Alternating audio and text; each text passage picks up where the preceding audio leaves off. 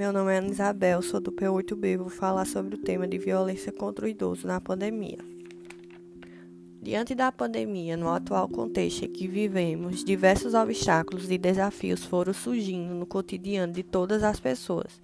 Em específico, os idosos foram os mais afetados, devido a fazerem parte do grupo de risco e serem submetidos ao isolamento social para sua própria segurança.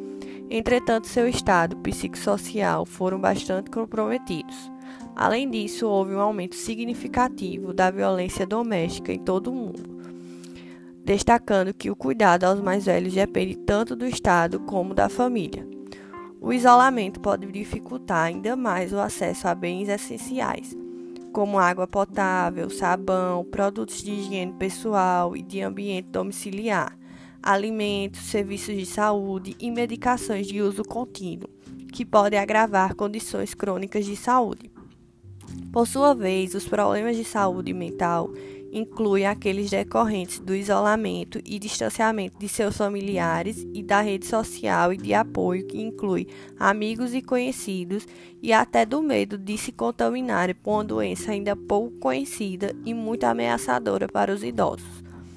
A violência que atinge os idosos no ambiente familiar frequentemente é sofrida em silêncio e encobertada pelas relações de proximidade entre a vítima e o autor da agressão. Além disso, sentimentos de insegurança, medo de retaliações e abandono, assim como a dependência mútua entre o idoso e a família, o cuidador, podem agravar ainda mais as situações. No âmbito no âmbito social, observamos o preconceito e a falta de políticas específicas para os idosos nas propostas de enfrentamento da pandemia que garantam o cuidado e os direitos fundamentais. Portanto, é de suma importância a solidariedade de todos e que essa crise se transforme em uma oportunidade de aprendizagem que sirva para lembrar que o direito a envelhecer com dignidade exige políticas públicas acessíveis e efetivas ao longo de toda a vida, garantindo assim o bem-estar social desse grupo que é tão importante e vulnerável.